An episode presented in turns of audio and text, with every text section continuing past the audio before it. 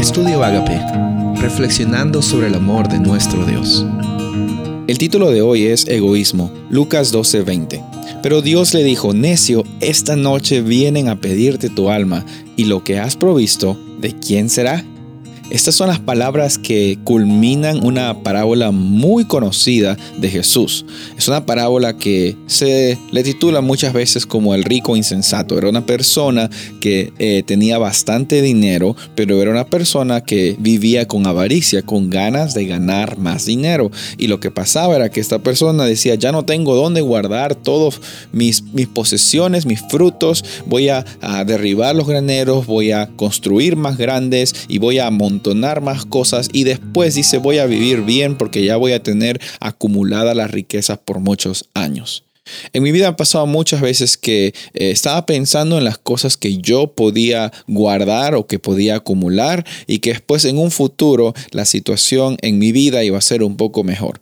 Y muchas veces tú también has en algún momento quizás eh, has querido hacer planes para un futuro de tu vida.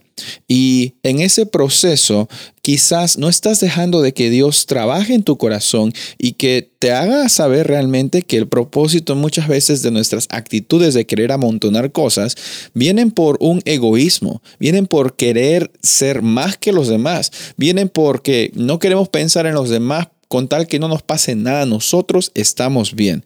Y vemos un contraste entre la realidad de Jesús, que era todo lo contrario del egoísmo, y la realidad del ser humano cuando no es confrontado con el Evangelio, cuando no conoce a Jesús, que solamente piensa en sí mismo, en sí misma, está dispuesto incluso a tomar ventajas, y es que incluso eso involucra tomar decisiones que no son éticas. Y por eso es que en esta ocasión eh, vemos de que el egoísmo lastima puede ser un motivador muy grande para nuestra vida pero la verdad, la verdad es que si ya lo hemos experimentado en algún momento, el egoísmo no llena los vacíos de nuestros corazones.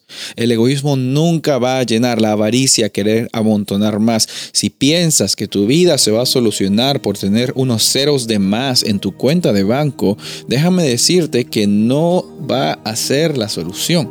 El único que va a solucionar las situaciones de tu vida, el único que te va a acompañar, quizás no solucionarlas, pero te va a acompañar en todas las situaciones que estés pasando se llama Jesús. Y Él está dispuesto a vivir contigo hoy. Es más, Él hoy está anhelando tener esa experiencia en cada momento de tu vida.